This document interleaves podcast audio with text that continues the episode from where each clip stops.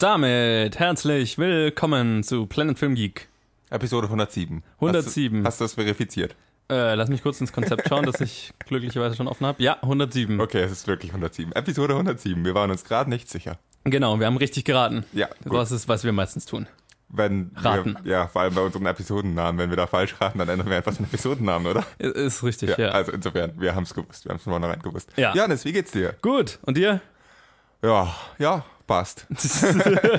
Dezent gestresst gerade. Ja, Aber- das, äh, ja. Ja, das trifft uns beide. Ja, kann ich, kann ich bestätigen. Wir leben zu merkwürdigen Zeiten auf.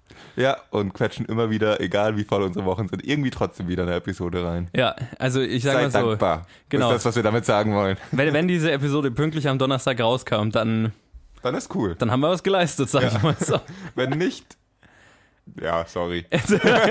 Ich gehe mal davon aus, dass sie, dass sie pünktlich rauskam und frag dich, was du diese Woche so gesehen hast. Ähm, ich habe drei Filme gesehen. Ich habe äh, gesehen- Adrift gesehen äh, und ich musste schon mal sagen, der Titel Die Farbe des Horizonts macht Sinn.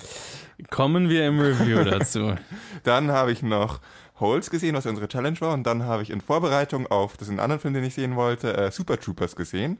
Also den ersten. Und dann wollte ich ja Super Troopers 2 anschauen und reviewen und dann habe ich gemerkt, dass der einfach nicht läuft in München. Also, damit meine ich nicht, dass er einfach nicht auf Englisch läuft. Er läuft einfach gar nicht in München. Ja, Und das war, ich weiß nicht, warum er dann irgendwie in Freising oder so läuft, aber in München läuft er nicht. ich meine, wir haben ja letzte Woche drüber geredet. Ich kannte ja den ersten Film überhaupt nicht. Ich habe Ja, das Gefühl, der war jetzt hier nicht so bekannt. Ja, das, äh, vielleicht hast, hast du recht gehabt damit. Irgendwie.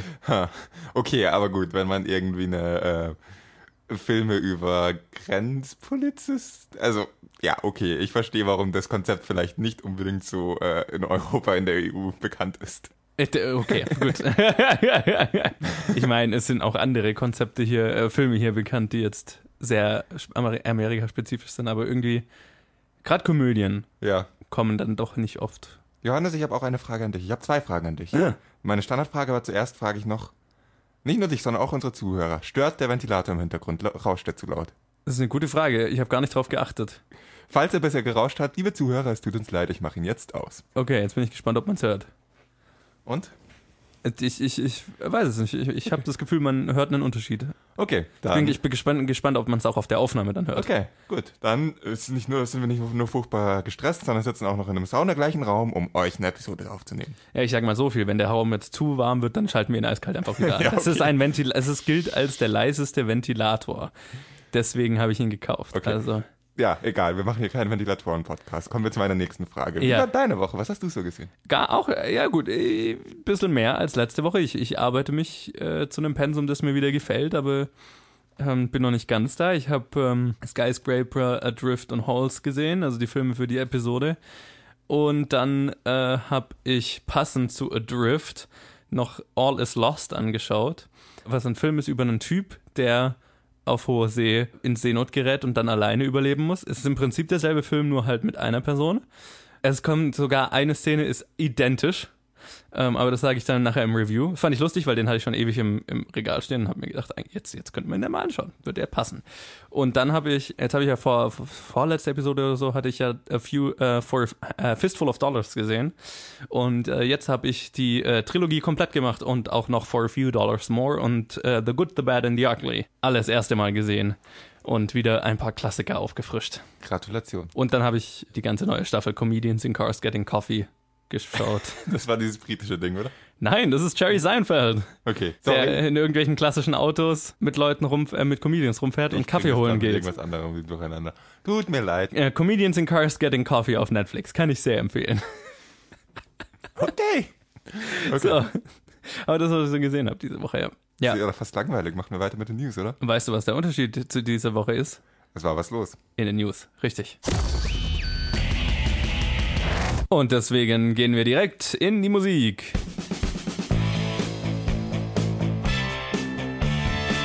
Und fangen an mit der ersten News, die ich extrem gefeiert habe, nämlich der Black Widow-Film bei Marvel findet eine Regisseurin. Ja, Marvel hat es wohl ernst gemeint mit ihrem Black Widow Solo-Film.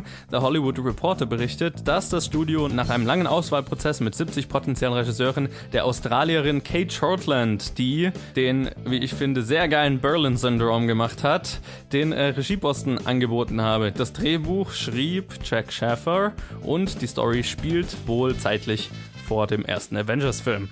In unserer zweiten Story geht es um eine Casting-News und eine nicht gerade überraschende, sage ich mal. Laut The Hollywood Reporter wird der letzte der klassischen Star Wars-Charaktere, Lando Calrissian, einen Auftritt in Episode 9 haben und Billy D. Williams, der den Charakter in den alten Filmen verkörpert hat, wird auch den Charakter hier erneut wieder spielen. Neben Billy D. Williams wurde auch Carrie Russell für eine Rolle in Star Wars Episode 9 angekündigt. Und in unserer dritten News geht es um ein Remake und zwar von Robocop und das unter der Regie von Neil Blomkamp. Ja, es ist schon eine Weile her, dass äh, der District 9 Regisseur Neil Blomkamp einen Film in den Kinos hatte und äh, nun berichtet Deadline, dass Blomkamp bei einem Robocop Reboot Regie führen wird. Justin Rhodes, der auch den aktu das aktuelle Terminator Reboot äh, geschrieben hatte, wird das Drehbuch dafür schreiben. Also der mag anscheinend, keine Ahnung, Cyborg Reboots. I see, I see. Und äh, in unserer vierten News äh, geht es nicht um ein Reboot, Remake oder so weiter, sondern um ein Sequel. Nämlich für Zombieland. Ja, äh, lange war unsicher, ob der Kulterfolg Zombieland jemals ein Sequel bekommen würde. Äh, es wurde immer mal wieder hin und her berichtet. Doch nun äh, berichtet The Hollywood Reporter, dass das gesamte Team des Originals inklusive Regisseur, Autoren und allen Hauptdarstellern für das Sequel an Bord sei. Produktion soll schon Anfang 2019 beginnen und der Film soll dann auch schon im Oktober 2019 in die Kinos kommen. Und zu guter Letzt in unserer letzten News geht es um noch einen Film, von dem ich nicht gedacht habe, dass es ihn jemals geben wird, nämlich äh, der Standalone Joker-Film bei DC. Der ist von all diesen den vielen angekündigten DC-Filmen jetzt der, der als erstes oder einer der ersten in Produktion gehen soll. Joaquin Phoenix, ich weiß nicht, ob der ein oder andere sich daran erinnert, wird die Hauptrolle in diesem Film spielen, also den Joker. Und der Film äh, unter der Regie von Todd Phillips und geschrieben von Scott Silver wird diesen Herbst schon mit der Produktion beginnen. Können wir den Film bitte in Zukunft einfach nur noch den Joker Phoenix Film nennen? Ist einfach, ist einfach einfacher als der, der Joker Film Joker. Joaquin Phoenix, Joker, ja, wie auch immer. Ähm, genau, also es kann war ja auch diese von mir aus auch den Joaquin, ja okay, das wird schwer auszusprechen, vergiss es. Jokerine Phoenix. Ja genau, den Jokerine, Jokerine Phoenix Film könnte man machen. Warum habe ich diesen Pan noch nirgendwo gelesen?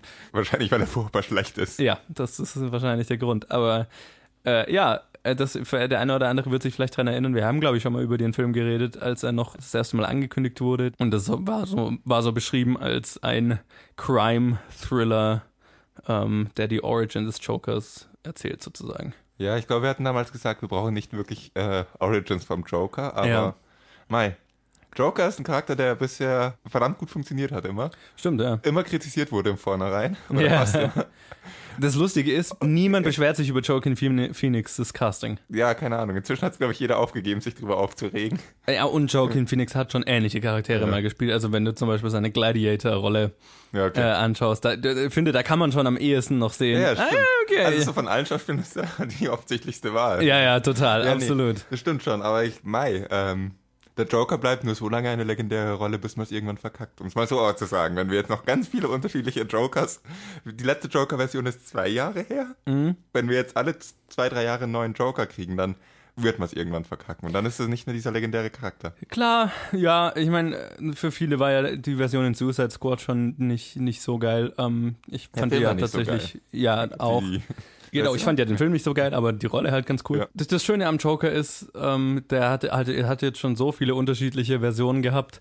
Wenn da jetzt mal eine nicht landet, dann hat er halt eine Pause und dann kommt er Ja. in einer anderen Version wieder. Also, Mai. äh, aber ich meine, ich, ich bin, es ist ein Charakter, bei dem ich sehr gerne bereit bin, eine andere Interpretation zu sehen. Einfach weil der sich, glaube ich, dafür ganz gut anbietet. Und ähm, ja, so, so von der Beschreibung her und mit dieser Besetzung bin ich da sehr gespannt drauf. Und finde es ja gut, dass DC endlich mal so ein bisschen von diesem Universe-Building und so weiter weggeht und halt sich so ein bisschen drauf zu fokussieren scheint, was, was halt früher funktioniert hat, nämlich Standalone-Filme, die nicht auf ein großes das ist Universum schon so eine rauslaufen. krasse Sache zu sagen, ein Film, dass, dass man jetzt dazu sagen muss, dass ein Film Standalone ist, ist eigentlich ziemlich witzig. Genau, und dass er nichts mit dem Universum zu tun haben wird. Ja, ja. Aber finde ich gut. Also beruhigt mich. Gibt, gibt mir ein Ja. positiveres Gefühl. ja das stimmt wohl, das stimmt wohl. Apropos äh, zwei, drei Jahre. Hatten wir nicht vor zwei, drei Jahren Robocop?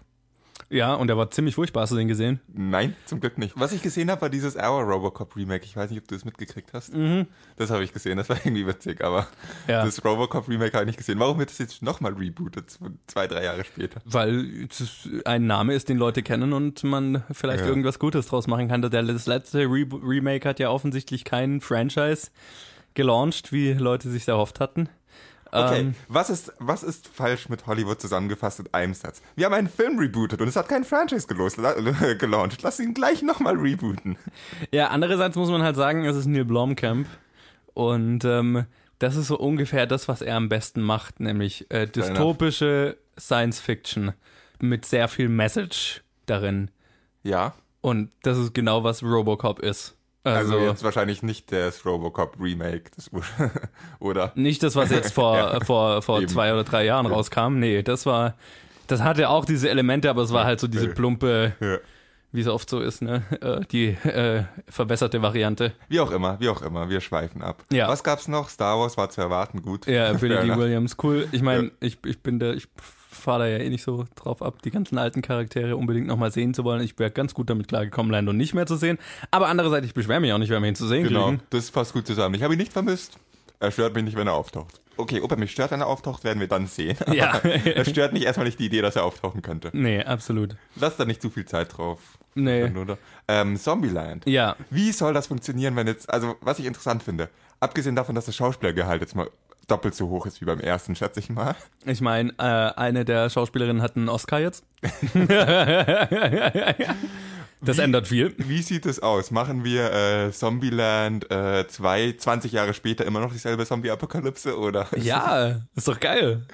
seit 20 Jahren ist diese Gruppe gemeinsam unterwegs und ist immer noch nicht von Zombies gefressen worden und dann wäre diese, ja, okay. Also ich bin, ich bin tatsächlich sehr gespannt, was aus dieser Gruppe so geworden ist. Also wenn es eine Gruppe Charaktere gibt, bei denen ich mir wirklich vorstellen kann, dass, oder bei denen ich wirklich das Bedürfnis habe zu wissen, was aus denen wurde. Dann stört mich irgendwie die Idee von, wie überlebt man 20 Jahre in, sorry, dieser Zusammensetzung. Naja, Die es sind ja keine Zombie-Apokalypse. 20, also es sind ja Also, halt, es ist was, ka- 14? Wann kam er raus? Nee, 2008 kommt er raus. ja, also zehn Zehn Jahre. Jahre jetzt, aber trotzdem. Ja, gut, wie, wie über, okay, hat sich länger angefühlt. Ja, wie überlebt man zehn Jahre in der Zombie-Apokalypse? Oder ist es zehn Jahre später die nächste Zombie-Apokalypse? Das würde mich interessieren. Ich meine, die Möglichkeiten sind endlos. ja, wahrscheinlich wird es darauf rauslaufen, auf äh, drei Jahre und sieben Jahre Maske oder so. Ja, genau. Das ist ja eine sehr langweilige, aber eigentlich wahrscheinlich die sinnvollste Möglichkeit. wahrscheinlich, wahrscheinlich. Also äh, da bin ich, da bin ich sehr gespannt. Vor allem, weil das halt das ganze Team dabei ist und nicht irgendjemand anderes an das, ist Sequel cool. gesetzt wird. Das ist gut. Äh, schön, freut mich. Und dann haben wir noch den Black Widow Solo-Film, äh, wo ich jetzt nicht so gespannt drauf bin, aber Er ist halt dezent überfällig. äh, das, das ja, okay, auf jeden Fall. Und der einzige Grund, warum ich jetzt wirklich gespannt bin auf den Film, ist Kate Shortland.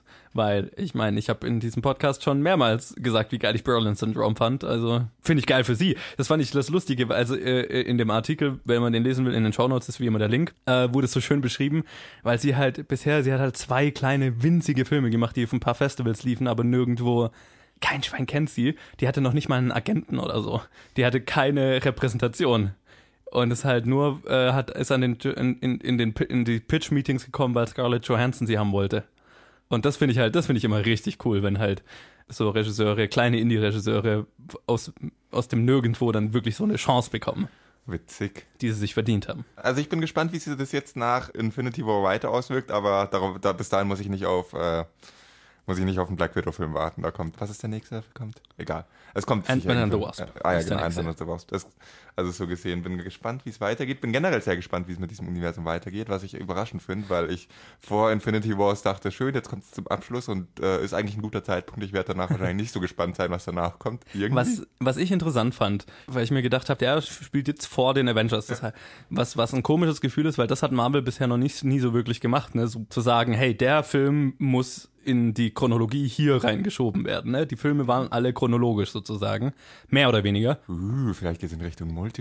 Bam, bam, bam. Half-Life 3 bestätigt. Äh, ja, Mal hier ganz alte Sachen rauszuhauen. sure. Sorry. Ah, schön. Ja, also ich meine, Wenn es in Richtung Multiverse ging, fände ich es cool. Aber wir spekulieren zu. wir spekulieren zu viel. Ich glaube, wir haben genug Ja. zu den News gesagt, würde ich mal sagen. Ja. Und äh, können eigentlich mal weitermachen mit der Challenge. Jo.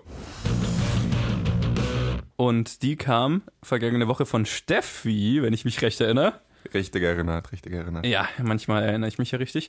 Ähm, und war der Film Holes oder auf Deutsch heißt er Das Geheimnis von Green Lake. Camp Green Lake? Nee, nur von Green Lake. Von Green Lake, okay. Ja, es sei denn, ich habe es mir falsch aufgeschrieben, aber ich bin mir ziemlich sicher, dass, dass es richtig war. Anyway, der ist unter der Regie von Andrew Davis, der The Fugitive und Under Siege gemacht hat. Also ein Typ eher bekannt für seine 80er und 90er Actionfilme so ein bisschen. Und das ist kein Actionfilm, das ist eher ein Disney-Kinderfilm. Und der erzählt die Geschichte von einem unschuldig verurteilten Jungen, der in ein Gefangenen- oder ein Straflager, ein Strafbootcamp geschickt wird, mitten in der Wüste, ähm, wo er mit anderen Jugendlichen aus irgendeinem Grund Löcher graben muss. Jede Menge. Character Building und so. Genau. Angeblich, um ihren Charakter zu stärken und Ja. ja, damit sie harte Juhu. Arbeit lernen und so weiter. Erziehungsmethoden. Erziehungsmethoden im Amerika Anfang der 2000er, oder? Ja, super, super. ich glaube, das Buch ist wahrscheinlich noch ein bisschen älter, Ja. aber der Film ist von Anfang der 2000er. ja, Du hattest ja das Buch irgendwie in der Schule, musstest du lesen, hast du aber Genau. nicht gelesen oder so? nee, nee, das war, glaube ich, in der sechsten Klasse oder so. Da war ich noch äh, ein bisschen braver. Also da habe ich das noch, ich glaube, ich habe es halb gelesen. also da habe ich es wenigstens auch irgendwie, weil eigentlich habe ich ja. Ja. gern gelesen. Also ich habe halt nur immer lieber andere Sachen gelesen. Und immer wenn irgendwie ein neues Buch war, ah cool, kann man doch mal anfangen. Und meistens Ja. war es halt lame. Und dann habe ich halt, Ja, außer, außerdem hat er äh, alles, was man in der Schule zu lesen bekommen hat, hat er ja gleich schon mal diesen ist lame, weil Schullektüre Stigma. hatte ich zu dem Zeitpunkt in der sechsten Klasse noch gar nicht, weil Okay, das fand krass. ich eher voll cool. Hey, in der Schule kann man mal lesen, also wirklich was ein Buch lesen, was Vernünftiges machen, was, was Spaß macht. Aber ja, das hat dann nicht so lange gehalten, bis ich gemerkt habe, was man da liest. Wir haben, glaube ich, auch den Film in der Schule geschaut. Mhm. An den kann ich mich halt kaum noch erinnern. War das im Englischunterricht? Nee, das war im Deutschunterricht. Weil das finde ich interessant, weil das ja schon irgendwie sehr Amer amerikaspezifisch ist, so von der, Ja. ne? Faszinierend. Ja. Aber erzähl weiter. naja, es ist ja meistens so, dass wenn man dann irgendwie seine Schullektüre nachher irgendwie viele Jahre später nochmal liest oder sich den Film dazu anschaut, dass man plötzlich merkt, hey, das ist ja pädagogisch eigentlich wertvoll. Und das ist ja eigentlich nur der Sinn, dass man das in der Schule gemacht hat. Genau, es hat einen Grund, warum es in der Schule ausgewählt Ja. wurde. Nicht nur um die Schüler zu langweilen. So. Bei dem Film war ich mir dann nicht so sicher. Da habe ich mich nicht so gefühlt. Ich weiß nicht. Irgendwie habe ich den Sinn davon nicht ganz verstanden. Jetzt im Nachhinein? Im, im Nachhinein. Okay. Ich bin mir nicht sicher, was dieser. Also, der Film ist ähm, sehr schwer ernst zu nehmen, um es mal so auszudrücken. Dank einigen sehr over-the-top-Performances. Er ist eher sehr auf Kinder zugeschnitten, sagen wir Ja, mal. Er fühlt auch. sich, ich finde, er fühlt sich so ein bisschen an wie diese ähm, Samstagmorgen Kinderprogramm, so in der ARD und so weiter, als ich klein war, als ich das geschaut habe oder so. Das trifft ganz gut. ne? Ja? Ja, so stimmt. over the top Bösewichte und ähm, hat eigentlich nur noch gefehlt, dass man in manchen Szenen so ein bisschen Cartoon-Sounds noch dann eingebaut wurden, ne? Wenn irgendjemand. Naja, also das mit den Klapperschlangengeräuschen war ja schon fast so Stimmt, ja, genau. Trotzdem habe ich auch den Sinn dieser Story oder den, den pädagogischen Wert der Story oder den Moral der Story einfach nicht verstanden. Was wollte der Film mir sagen? Ha, jetzt, wo du die Frage stellst. Also- Interessante Frage, ja. Wenn man sich im Nachhinein fragt, warum war diese Story unsere Schullektüre, hat man, wenn man zurückreflektiert, meistens eine sehr eindeutige und klare Antwort. Ja. Bei diesem Film oder bei dieser Geschichte, ich habe nur einen Film gesehen, vielleicht ist es im Buch noch ein bisschen anders. Beim Film jedenfalls hatte ich keine Ahnung, warum wir das als Schullektüre hatten. Aber mei, ist halt so. Interessant. Und ja. was ich so in Erinnerung hatte zu diesem Buch und zu dem Film, dass das alles irgendwie sehr weird schien. Das, das war mal so mein Eindruck, den ich davon hatte. Naja, also ich sage mal so, es hatte vom technischen Aspekt so ein paar ähm, stilistische Entscheidungen, die sehr typisch für Anfang der 2000er waren und die heutzutage so ein bisschen merkwürdig wirken, Mhm. vor allem diese, diese ruckelnden Zeitlupen und so weiter. Diese im Nachhinein gebauten Zeitlupen. Die, die, hab, die fand ich immer eher irritierend, wo ich mir immer kurz gedacht habe, oh, spinnt der Player jetzt? Ah, nee. das, ist, das soll so sein. Äh, so, solche Sachen fand ich dann eher so ein bisschen merkwürdig. Ich fand das irgendwie extrem merkwürdig, wie die, wie die Storylines ineinander verwoben waren. Da ging es mir so, dass ich lange nicht kapiert habe, hä, was, was, warum haben wir jetzt eine Wild West Storyline noch dazu? Ja, genau. Und das ist ja nicht nur eine Bill Storyline, sondern dann auch noch irgendwie eine Wahrsagerin. Ja, genau. Und was hat das eine mit dem anderen zu tun? Und so ganz im Klaren bin ich mir darüber noch nicht. Also, ich wusste nicht, wohin dieser Film möchte. Ja. Und der will halt in eine Richtung, denkt man, ah, okay, und dann geht's plötzlich in eine ganz andere Richtung und dann wieder in eine ganz andere Richtung. Und irgendwie am Ende wird alles zusammengebracht. So. Ja, lustigerweise fand ich ja beide Stories eigentlich cool, weil ähm, ich hatte mit beiden Stories Spaß, aber so richtig motiviert fand ich halt über den Großteil des Films nicht, wann Ja, man bei, an welcher genau. Storyline erzählt und was die eine Storyline und die andere Storyline halt überhaupt erzählt krieg. Ich hatte auch Spaß mit beiden Storylines. Auf die eine oder andere Art, vor allem die Vergangenheits-Storylines, haben mich sehr an Princess Bride zum Beispiel erinnert. Ja, ja. Und hatte schon irgendwie Spaß damit, auch wenn man dann ein bisschen irgendwie sehr cheesy sind und man so ein bisschen Auge zudrücken muss, aber. Total. Hey, aber es ist ja Spaß. irgendwie so eine Ja. Kinderfantasie sozusagen. Ja, schon. Hat schon irgendwie gepasst. Aber dann, wann hin und her gesprungen wird, wann was erzählt wird, das hat mich einfach, jedes, jeder Sprung hat mich rausgeschmissen und Ja. irgendwie das, äh, weil die auch so sehr, äh, ziemlich unterschiedlich sind. Das, das eine ist ja, wie gesagt, die eine Storyline ist so ein bisschen Princess Bride-Style. Ja. Und die andere Storyline ist, keine Ahnung, wie ich das beschreiben sollte. Aber Naja, halt so ein, Anders. es, es gibt ja mehrere so Jugend, äh, Jugendcamp-Storylines oder Jugendbootcamp-Storylines für Problemkinder sozusagen. Das sind so diese ähm, etwas raueren Coming-of-Age-Stories, sage ich mal. Das hat für mich auch funktioniert schon. Also erst hassen sie natürlich den Neuen und äh, der äh, kriegt auf die Schnauze und so weiter, aber dann tut er irgendwas, um den Respekt von allen zu gewinnen und bla bla bla. Also das sind ja irgendwie so Tropes, die hat man schon oft gesehen in dieser Art von Film, aber die fand ich jetzt nicht schlecht und äh, die haben, hat auch funktioniert. Worauf das Ganze am Ende dann raus sollte, das ist war mir auch so alles ein- irgendwie ein bisschen plötzlich. Genau, ist mir so ein bisschen offen geblieben. Es ist teilweise so ein bisschen Cartoon, wie ich ja vor Anfang gesagt habe, aber teilweise auch echt rau. also so ähm, teilweise Stand By Me, teilweise Looney Tunes, so ein bisschen. Also Ja. jetzt ganz extrem gesagt. Man hat schon mit beiden Storylines Spaß. Jetzt kei- keine dieser Storylines ist jetzt so äh, großartig, aber es ist nett anzuschauen und am Ende führt schon irgendwie sinnvoll zusammen. Äh, ich war, tu mir schwer, wie ich zu diesem Film stehe damit tatsächlich. Also es war ein ganz netter Zeitvertreib, aber es, also irgendwie für das ist, halt auch nicht. Nee, das ist schon auch, was ich so ungefähr sagen würde, ja. Ähm, ich ich habe es definitiv nicht bereut, diesen Film gesehen zu haben, ganz im Gegenteil. Ich hatte jetzt noch nie davon gehört. Ähm, ich kann jetzt auch irgendwie nicht wirklich beurteilen, wie der, der, das Standing dieses Films ist, einfach weil ich noch nie davon gehört habe. Also ich habe nicht das Gefühl, als würde der jetzt als Klassiker gelten. Lustig fand ich dann eben, dass du das Buch und den Film in der Schule Ja, aber da bin ich auch nicht der Einzige, interessanterweise. Okay, ja, Also- siehst du, das finde ich dann wieder interessant. Also gibt's ja schon irgendwie, hat der Film ja schon irgendeinen Status, der mir noch nicht bewusst war. Aber genau, deswegen kam der Film für mich so ein bisschen aus dem Nirgendwo. Aber äh, ich fand es einen unterhaltsamen Zeitvertreib, sagen wir es mal so. Es ist ein netter Film, kann man sich durchaus anschauen und man wird es nicht bereuen, ihn anzuschauen. Man wird es aber auch nicht bereuen, ihn voll zu verpassen. Ja. Um es mal so Nö. auszudrücken. Und äh, aber allein äh, für, für einen sehr jungen Shia LaBeouf fand ich schon sehr witzig. Ich habe die ganze Zeit wirklich den Transformer Shia LaBeouf da perfekt noch. Man sieht einfach, wie aus diesem Shia LaBeouf zum Transformer Shia LaBeouf aufwächst. Das ist so, Ja, passt voll ineinander. Das Und könnte dann- ein und dieselbe Rolle sein. und ja, und dann fährt er mental von der Klippe. Ähm, das war gemein, aber ich, ich mag Shia LaBeouf sehr. Auch sein, sein sehr exzentrisches Ich, das er heutzutage hat. Ich liebe es irgendwie. Wer mal was richtig Geiles sehen will, äh, gibt einfach mal bei YouTube Rob Cantor Shia LaBeouf ein. Ja, also äh, danke Steffi für die Challenge. Vielen Dank. Vielen Dank. Und äh, ich würde mal sagen, wir schauen einfach mal, welche wir als nächstes besprechen. Tada, wir besprechen nächste Episode gar keine.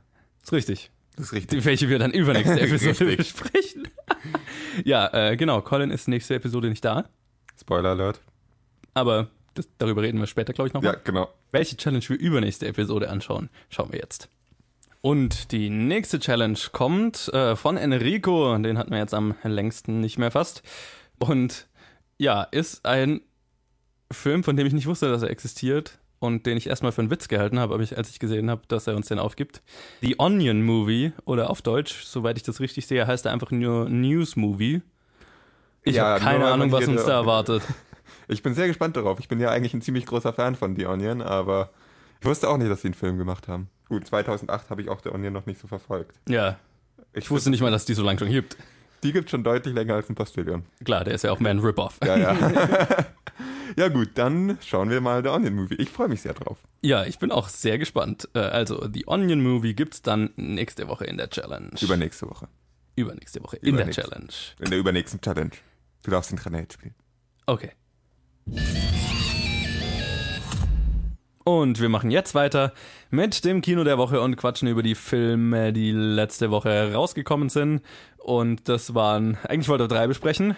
Ja, Äh. einer davon lief nicht. Ja. Also, der kam halt nicht raus. Also, der kam raus, aber nicht wirklich bemerkenswert. Jo, ähm, und deswegen haben Ich wir. kann Super Trooper 1 Review machen, aber die Episode wird jetzt wahrscheinlich eh wieder voller, insofern. Ja, Lass mal das. Ich glaube, das ist okay. Äh, ja, also ich, äh, wir beide haben Adrift äh, oder die Farbe des Horizonts gesehen.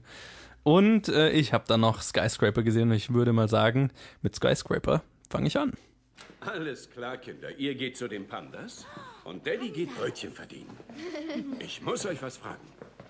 Daddy liebt wen? Mich. Daddy liebt wen? Mich. Daddy liebt wen? Mich, mich, mich, mich. Hör dich nicht, hör dich nicht. Mich, nicht überzeugen, mich, nicht überzeugen. mich, Daddy liebt wen? mich, Okay, mich. okay, gut. Ihr habt beide recht, denn Daddy liebt euch beide.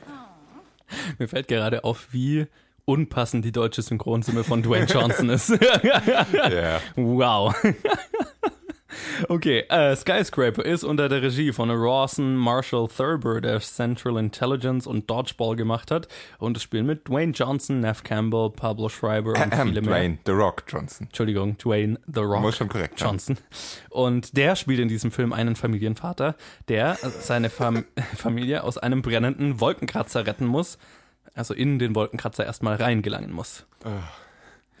Auf einer Skala von Rampage bis Jumanji. Wie schlimm war der Film?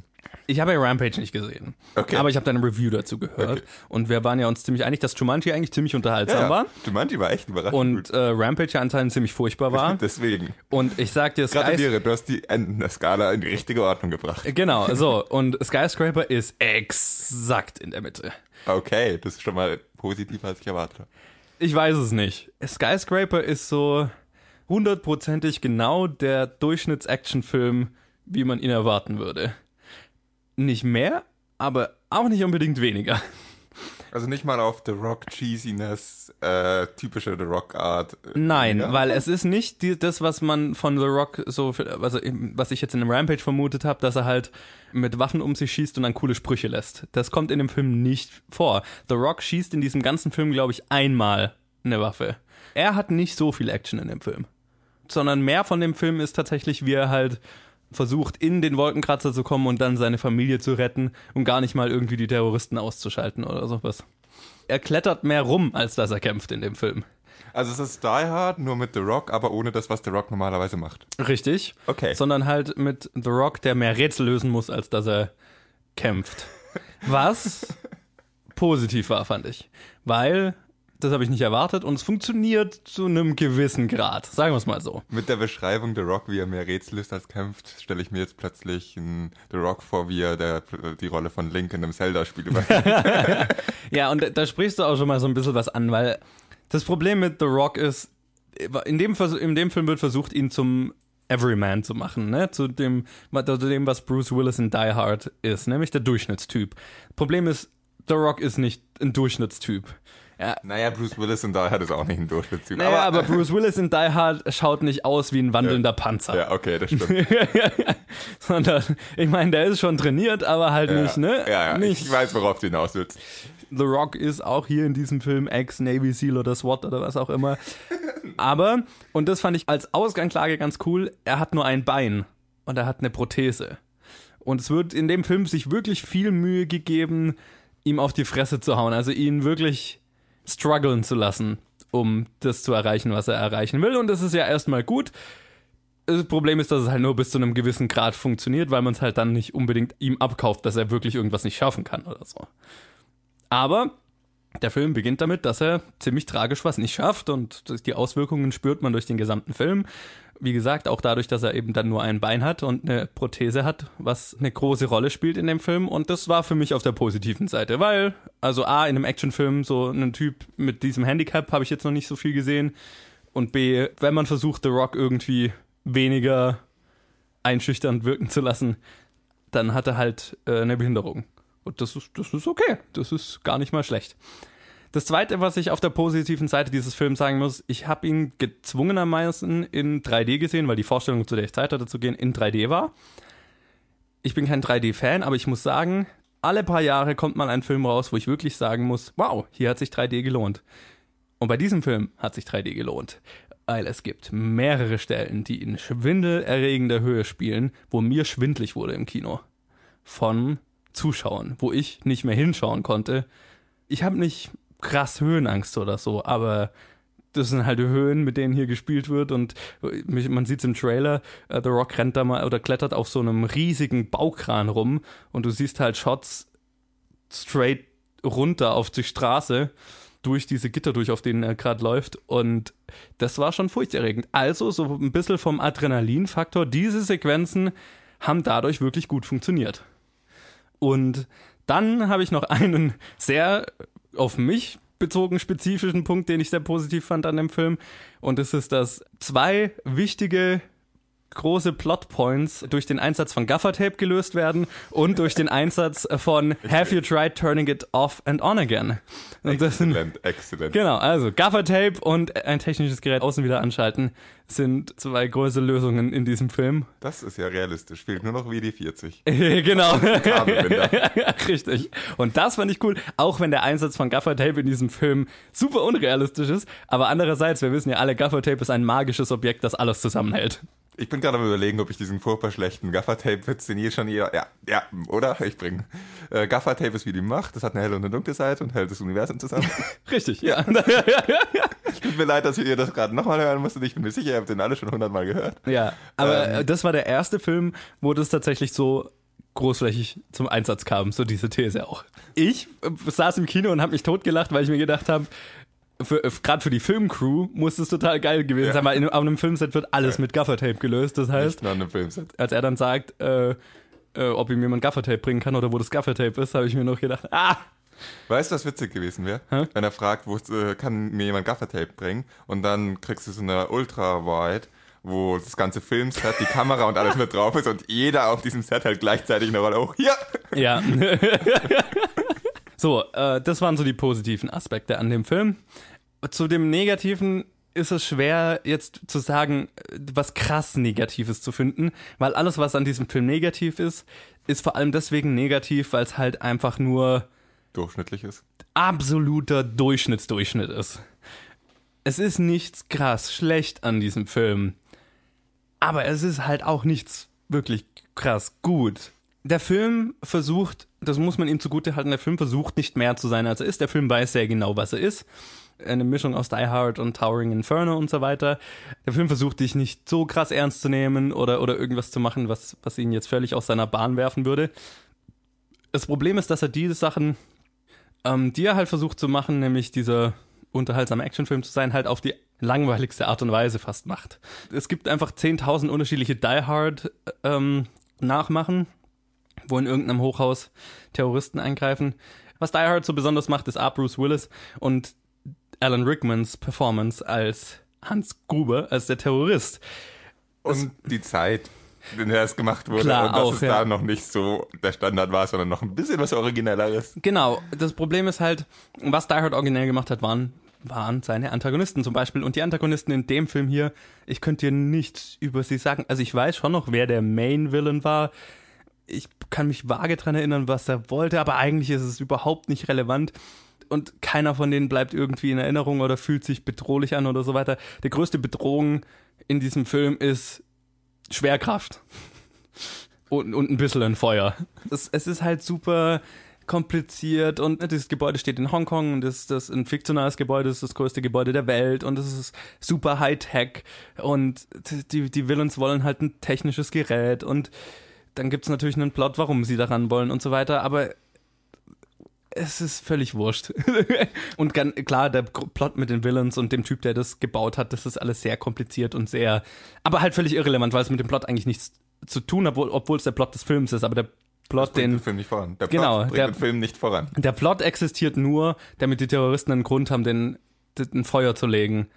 Und ich meine, der Plot existiert immer nur, damit irgendwer einen Grund hat, irgendwas zu machen. Aber Richtig, aber es hat nichts mit Dwayne Johnson und seiner Familie zu tun, die halt, ja, eigentlich der Hauptplot des Films ist ja, die Familie ist zufällig in dem Gebäude, als es angezündet wird und Dwayne Johnson will seine Familie retten. Alles andere, also ob da Terroristen sind oder keine Terroristen sind, ist völlig wurscht. Weil der Plot funktioniert auch komplett ohne die Terroristen, weil könnte ja nur ein Feuer ausbrechen. Und Ja, aber langweilig.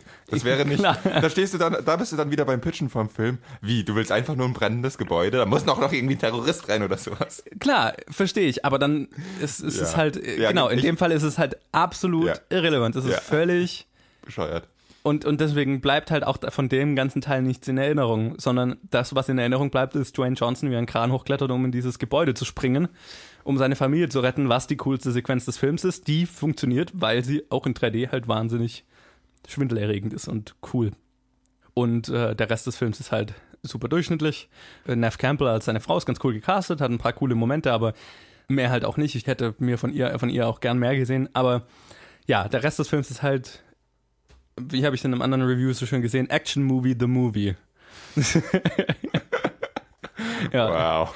ist genau das, was ihr erwartet. Das heißt, wenn das ist, was ihr sehen wollt, kann ich dem Film nicht sagen, dass er das nicht erreicht. Aber wenn ihr auch nur ein Fünkchen mehr erwartet, dann werdet ihr enttäuscht sein. Also so viel zu Skyscraper. Ja, muss man jetzt nicht. Ne? Alter. Das ist ein so geiler Sound und es ist immer so schön laut. Skyscraper war nicht der einzige Film diese Woche. Wir haben noch einen Film über Menschen, die versuchen, irgendwas zu überleben. Nämlich Adrift. Erzähl mal, was hat dich nach Tahiti gebracht? Der Wind war es, würde ich sagen. Ich war Köchin auf einem Schoner, aber als der Job vorbei war, wollte ich noch nicht gleich wieder nach Hause. Aha.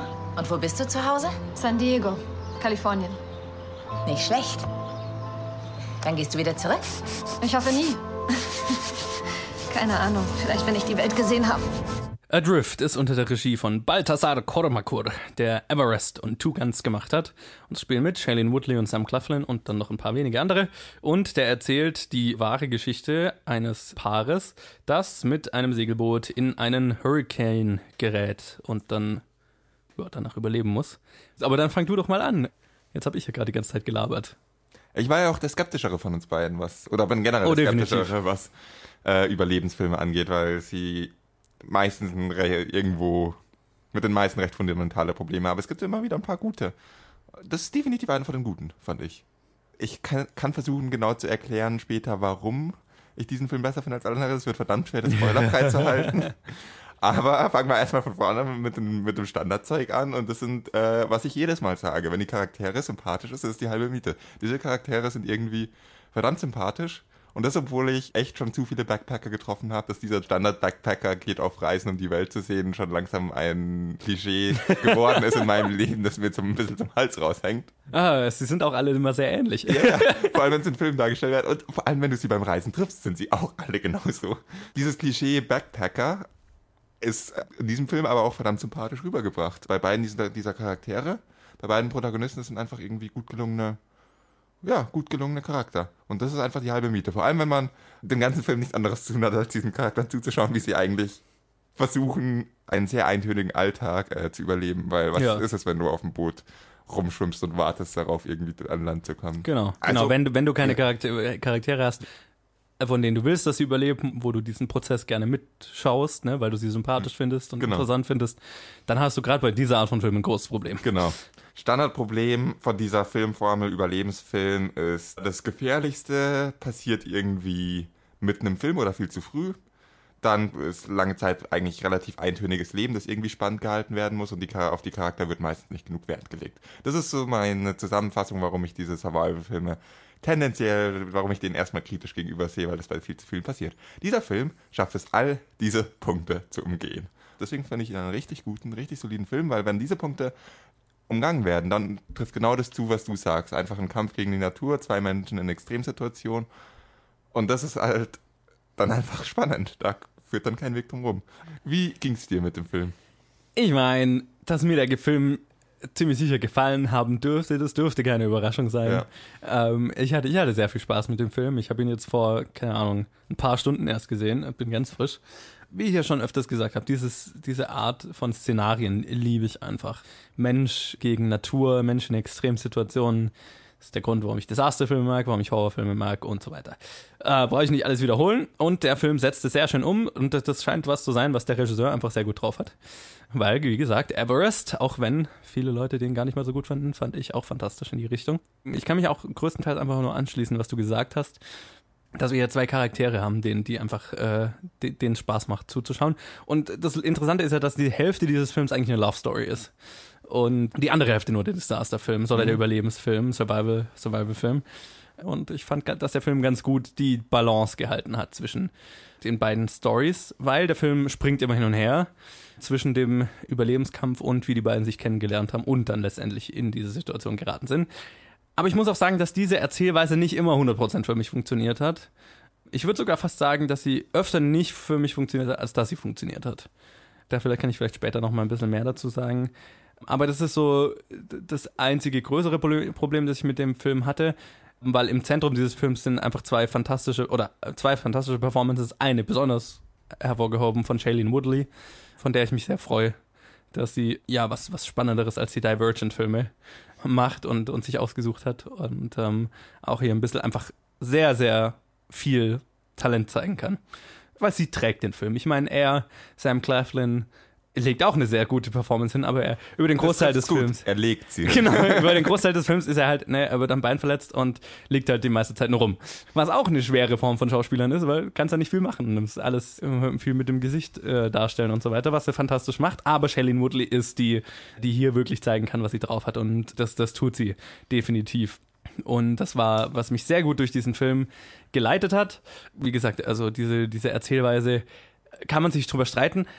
Äh, beziehungsweise fand ich mal mehr, mal weniger gelungen, bis zum Ende, wo ich dann kapiert habe, ah, jetzt weiß ich, warum sie das so erzählt haben.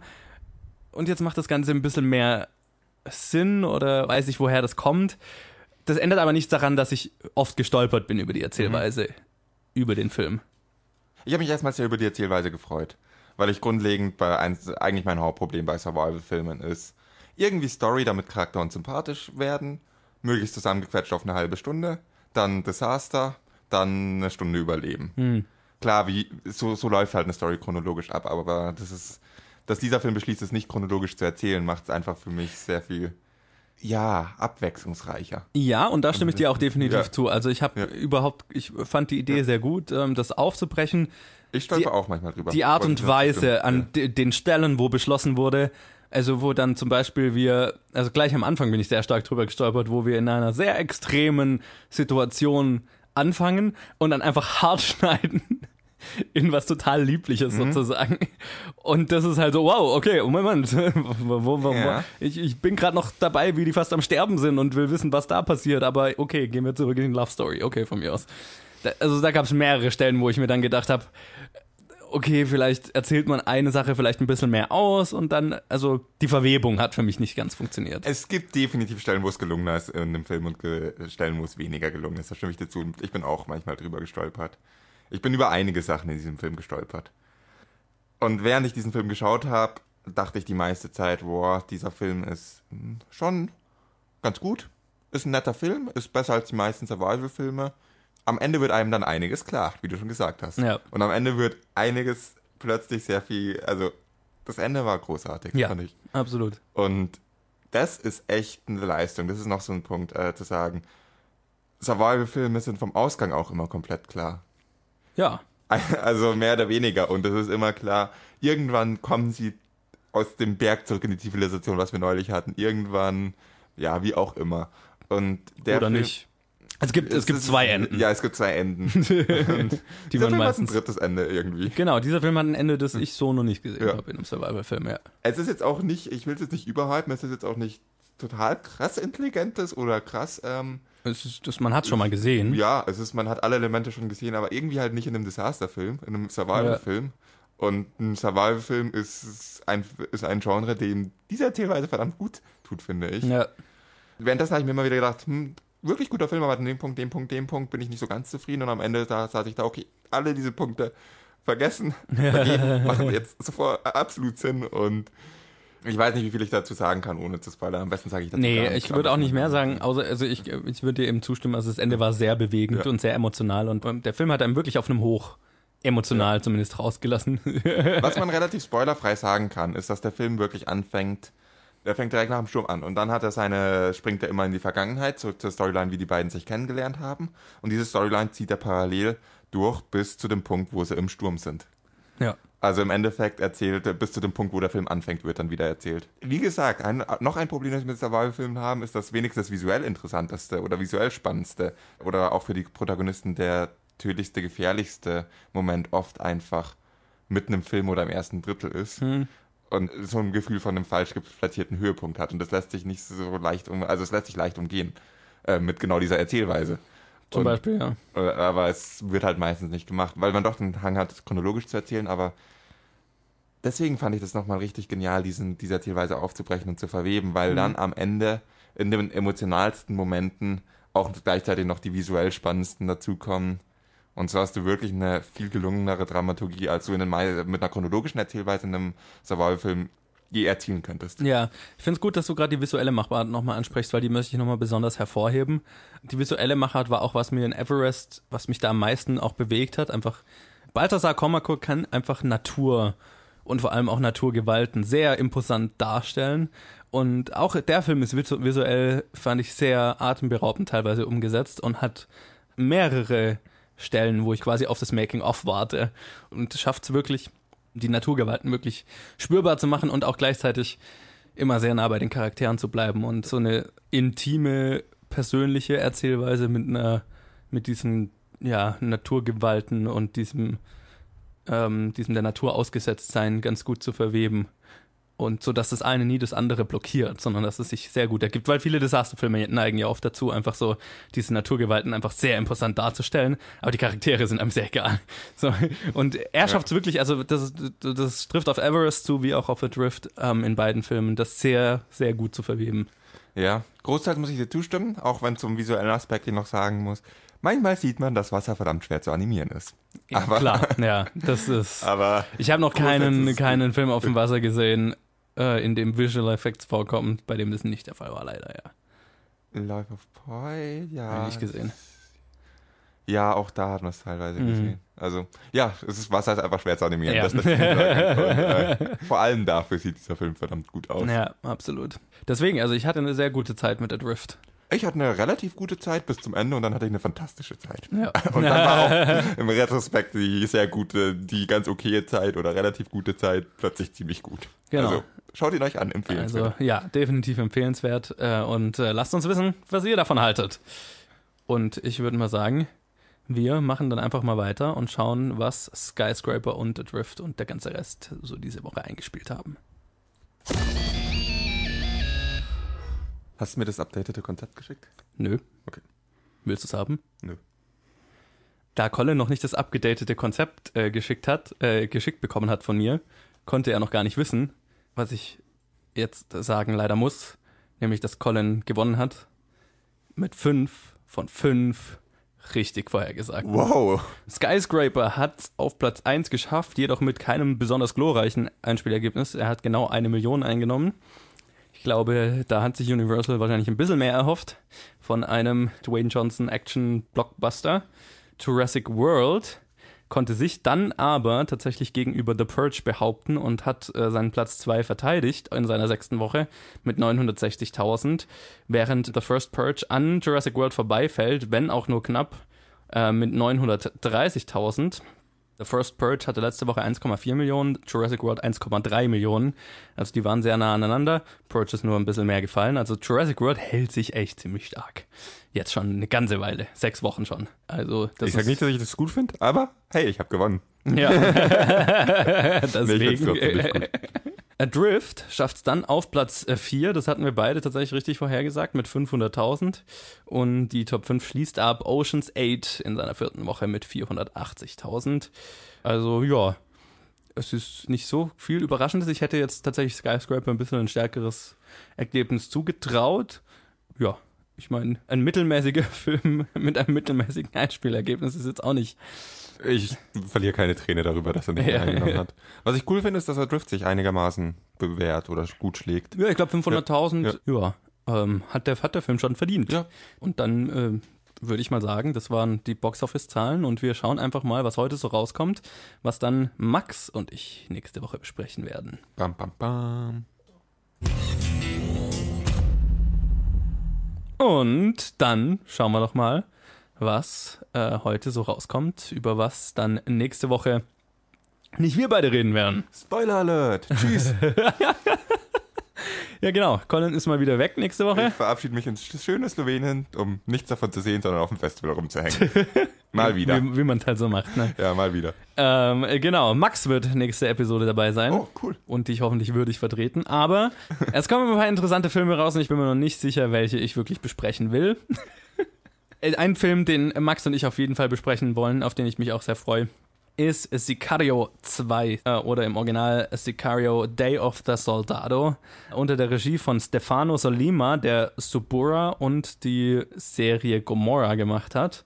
Und es spielen mit Benicio del Toro, Josh Brolin, Isabella Moner und viele mehr. Und ähm, ich bin ein sehr großer Fan des ersten Sicario, der 2015 rauskam. Ähm, ein, ein fantastischer Film von Denis Villeneuve. Und bin so ein bisschen skeptisch, dass man dazu ein Sequel braucht.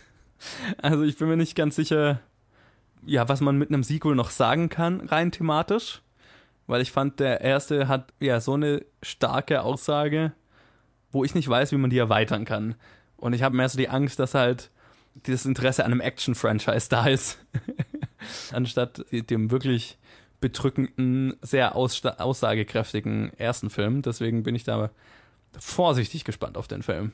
Hm, Ich würde sagen, wir werden sehen, aber du wirst es sehen. ich Ihr werde es sehen. werdet Ihr werdet es hören. Genau. Ähm, also das ist der, der Film, den wir auf jeden Fall besprechen werden. Und dann kommen noch zwei auch sehr große Filme raus.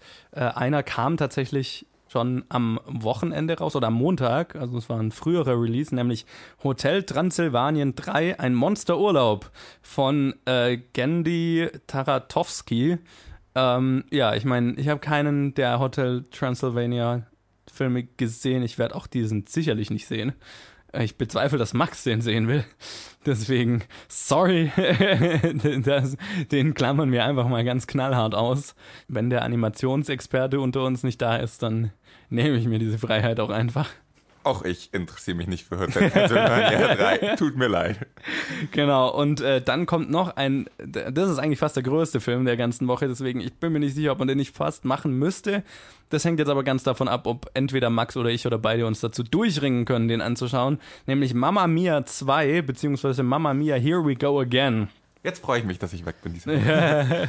Weil Film, den man anschauen müsste, aber ich äh, habe keinen Bezug zu. Genau, ich halt auch null. Ich habe nicht den ersten gesehen. Ich wundere, ich bin überrascht, dass das erst der zweite ist. Mir kommt so vor, als wäre es der fünfte. Einfach weil der erste so präsent war. Ähm, und ich das Gefühl hatte, da wäre schon mehr als einer rausgekommen. Aber ist Gab es nicht nicht so. auch sieben Musicals dazu und 23 Bücher und Klar. 57 Alben und Ja, was weiß ich. die Trailer haben mir jetzt auch mich null angesprochen, deswegen ja, mal schauen, wenn ich ganz viel freie Zeit habe, was ich nicht haben werde. Also, ich bezweifle das. Wenn jemand von euch Mama Mia 2 ganz dringend sehen will und ihn und gerne ein Review dazu einschicken will, mache ich das sehr gerne, dass ich das Review dann abspiele. Also, Das ist doch ein guter Deal, ist doch perfekt. absolut. Eine Sache muss ich dem Trailer zugute halten. Ich hatte keine Ahnung, wovon Mamma Mia handelt. Jetzt habe ich das Gefühl, dass ich den ersten Film komplett kenne. Also, Das stimmt, das ging mir auch so, ja. also es ist, ich frage mich einmal, ob das ein Trailer ist oder ein, eine, ein Recap vom ersten. Wahrscheinlich beides, weil es halt so weit auseinander ja. ist. Also es braucht ja irgendwie. Aber ich habe auch gleichzeitig das immer, das, der Trailer hatte für mich einen sehr stark soapigen Charakter und eine Soap Opera mit Musical-Einlagen ist dann wirklich ganz, ganz weit weg von meinem Filmgeschmack. Deswegen, naja. Ein paar kleinere Filme kommen außerdem noch raus, nämlich einmal Landrauschen von Lisa Miller, 303 von Hans Weingartner und Endless Poetry von Alejandro Jodorowsky. Aber ja, die drei großen sind wie gesagt Sicario 2, Hotel Transylvania 3 und Mamma Mia 2. Und ich würde mal sagen, ähm, interessant wird es jetzt in der Forsch, in der, in der Vorhersage. Du darfst anfangen mit der Vorhersage, Johannes. Wenn ich mich recht erinnere, habe ich nämlich gewonnen. Ist richtig. Ich finde die Top 5 Vorhersage gar nicht mal so einfach, weil es ein paar Filme gibt von den neuen, die, die glaube ich, gute Chancen haben. Deswegen sage ich mal Auf Platz 1 ist entweder Hotel Transylvanien oder Mamma Mia, aber ich gebe ihn mal Mamma Mia, weil ich glaube, das, das hat schon eine gigantische Fanbasis. Ähm, Gerade der erste ist ja so irgendwie bekannt. Und dann aber Hotel Transylvanien Platz 2. Ähm, und ich glaube sogar Sicario Platz 3. Und dann erst Skyscraper auf Platz 4 und Jurassic World auf Platz 5. Mhm.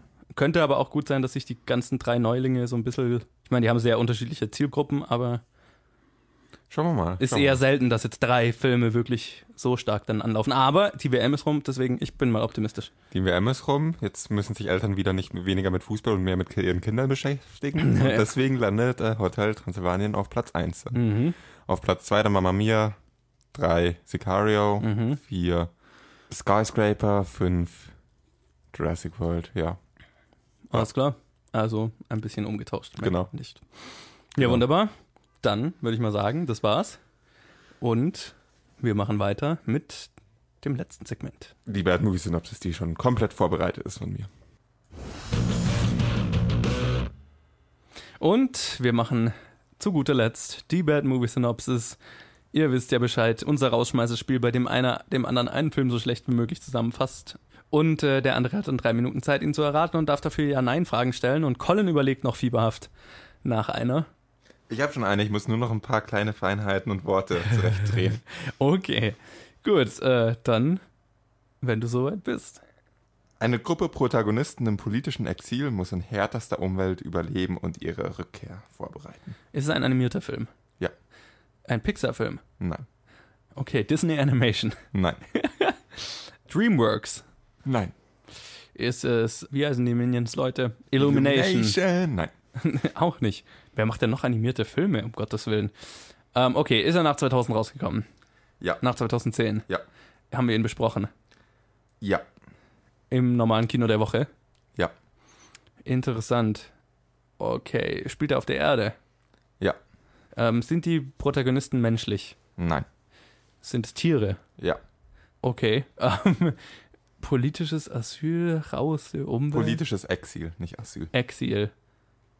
Wurden die irgendwo verbannt? Ja. Eine Minute. Ist es einer der Madagaskar-Filme? Nein. Ach fuck, wir haben ja keinen Madagaskar-Film besprochen. Was haben wir denn besprochen an animierten Filmen? Mit Tieren. Im politischen Exil. Also, politisches Exil, Tiere, wurde in diesem Podcast besprochen. So schwer kann das doch jetzt nicht mehr Das sein. denke ich mir auch gerade. Politisches Exil, Tiere. Animiert. Animiert, kein 1,40. Pixar-Film. Sausage Party. Nein. Das ist keine Tiere. Was rede ich denn hier? das war ich auch grad. Naja, theoretisch kann man argumentieren, dass es mal Tiere waren.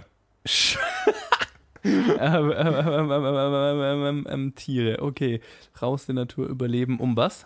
Und ihre Rückkehr vorbereiten. Und ihre Rückkehr vorbereiten. Zwei Minuten elf. Ähm, spielt, es, ist, ist, spielt es in unserer Welt? Also ist quasi die, oder ist die Welt bevölkert von Tieren sozusagen? Es spielt schon in unserer menschlichen Welt.